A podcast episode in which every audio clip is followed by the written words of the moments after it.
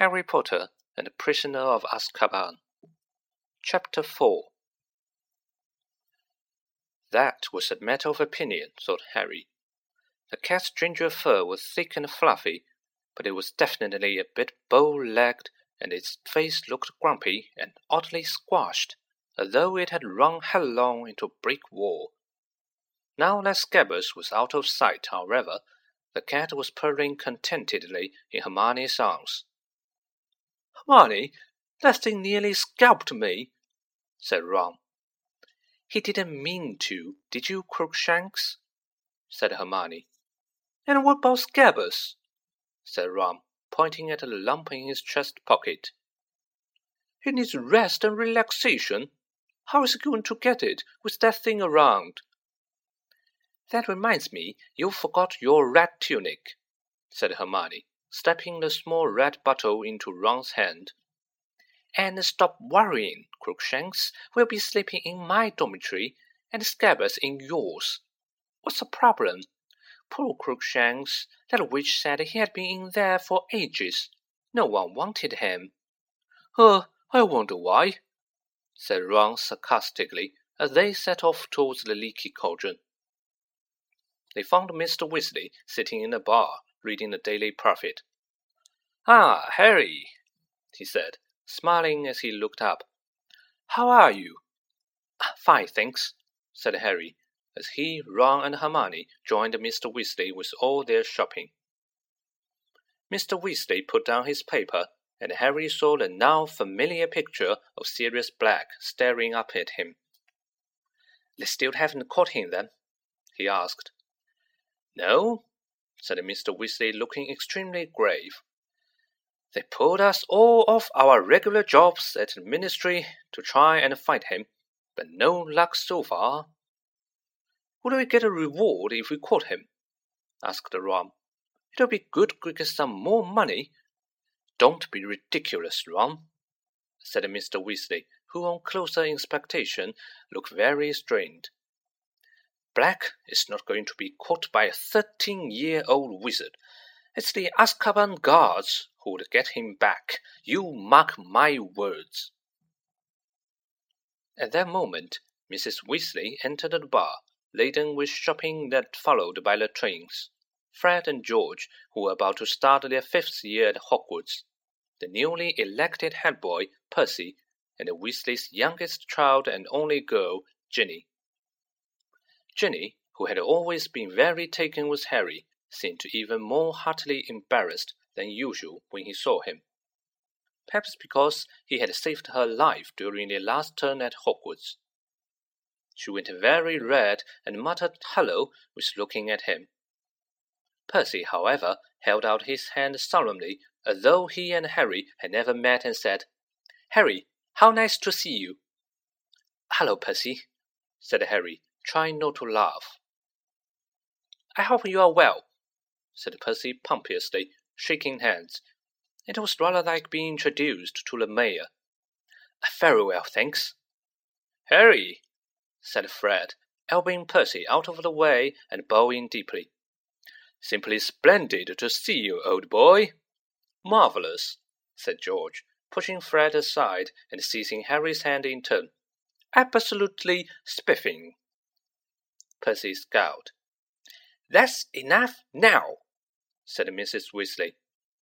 Mom, said Fred, though he would only just spotted her, and seized her hand too. How really corking to see you. I said that's enough, said Mrs. Weasley, depositing her shopping in the empty chair.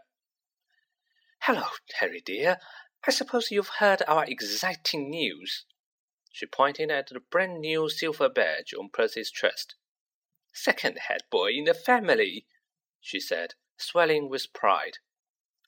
At last, Fred muttered under his breath. I don't doubt that, said Mrs. Weasley, frowning suddenly. I notice they haven't made you two prefects. What do you want to be prefects for? said George, looking revolted at the very idea. It'll take all the fun out of life. Ginny giggled.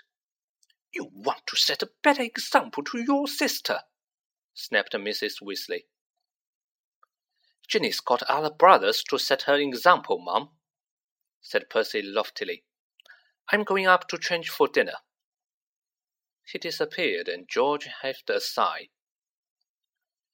Oh, we tried to shut him in the pyramid, he told Harry, but Mom spotted us. Dinner that night was a very enjoyable affair. Tom, the innkeeper, put three tables together in the parlour, and the seven Weasleys, Harry and Hermione, ate their way through five delicious courses. Are we getting to King's Cross tomorrow, Dad?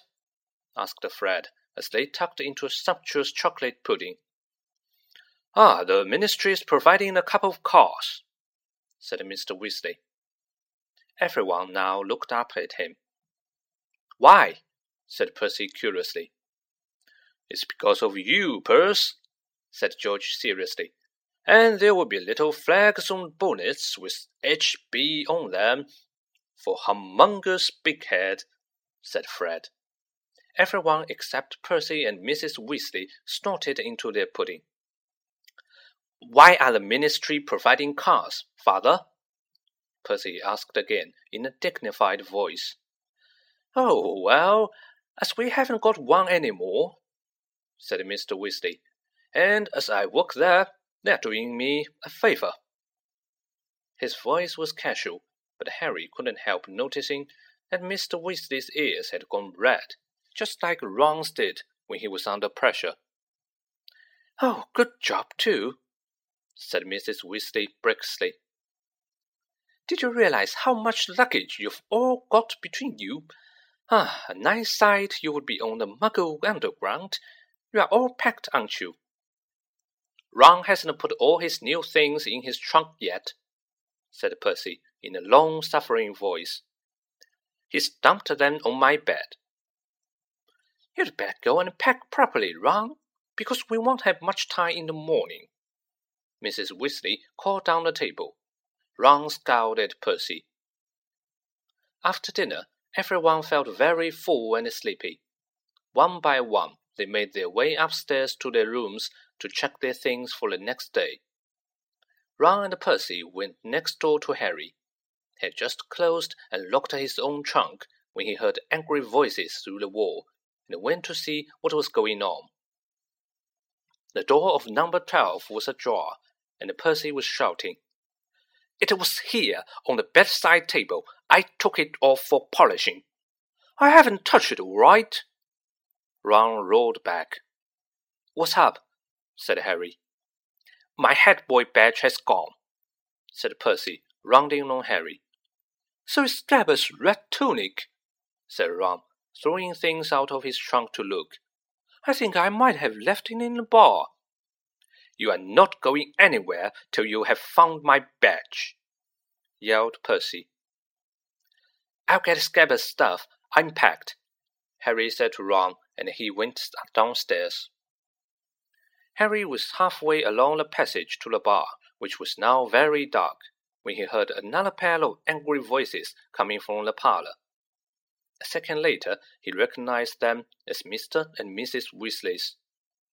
He hesitated, not wanting to know he, would, he had heard them growling, when the sound of his own name made him stop, then move closer to the parlor door. Ah, makes no sense not to tell him, Mr. Weasley was saying heatedly. Harry's got a right to know. I've tried to tell Fudge, but he insists on treating Harry like a child. He's thirteen years old and.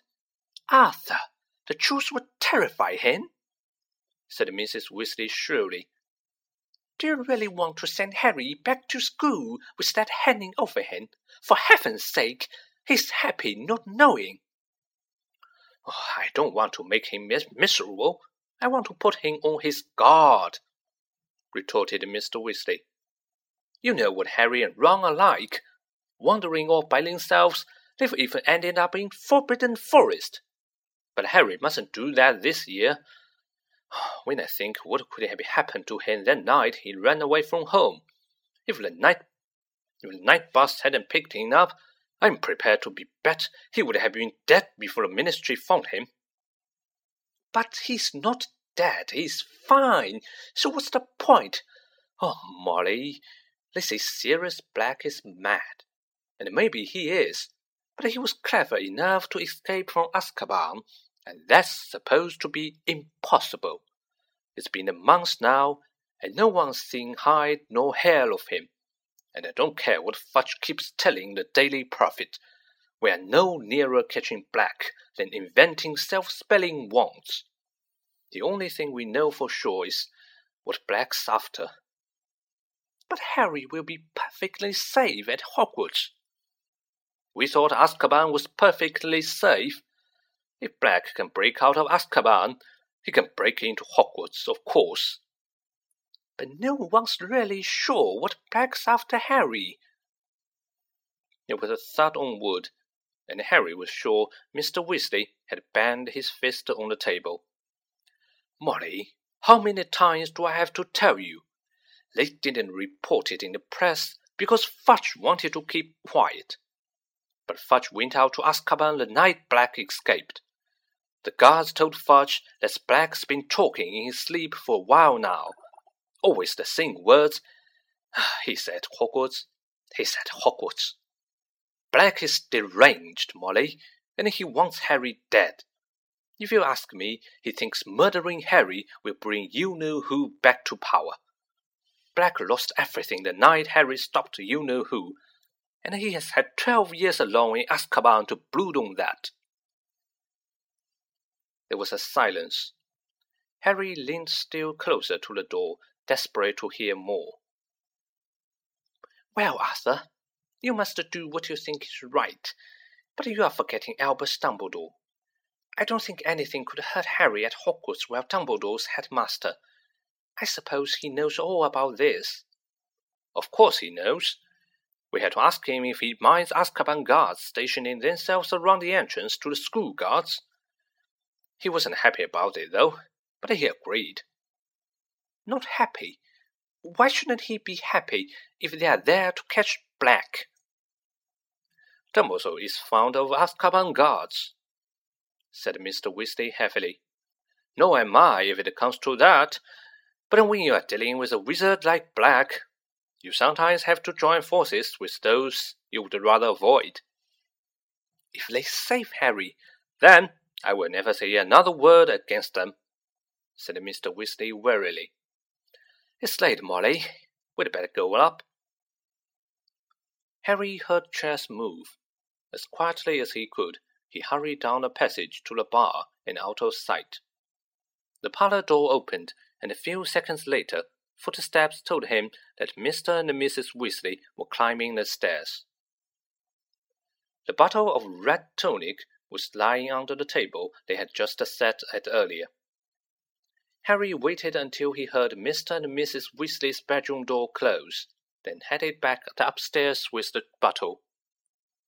Fred and George were crouching in the shadows on the landing heavy with laughter as they listened to Percy dismantling his and Ron's room in a search for his badge. We've got it, Fred whispered to Harry. We've been improving it. The badge now read Big Head Boy.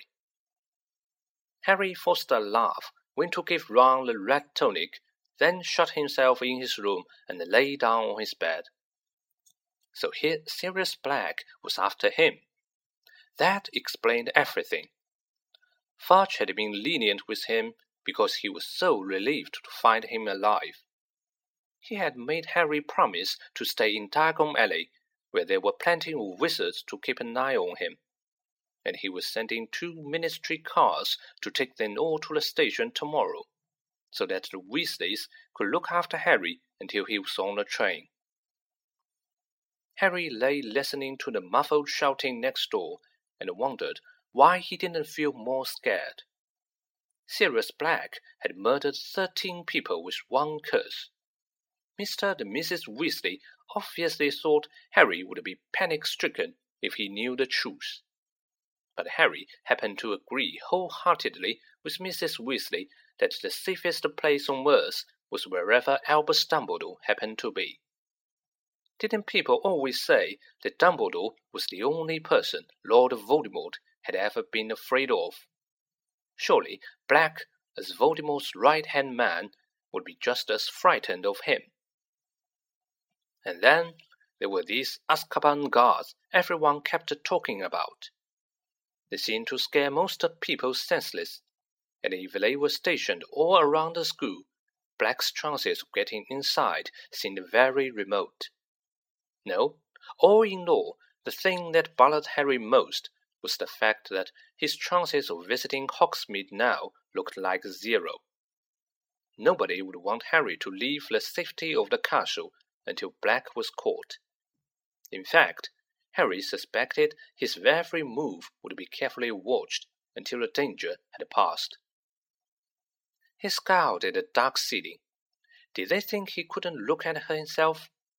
He had escaped Lord Voldemort three times. He wasn't completely useless. Unbidden, the image of the beast in the shadows of Magnolia Crescent crossed his mind. What to do when you know the worst is coming? I'm not going to be murdered, Harry said out loud. That's the spirit, dear, said his mirror sleepily.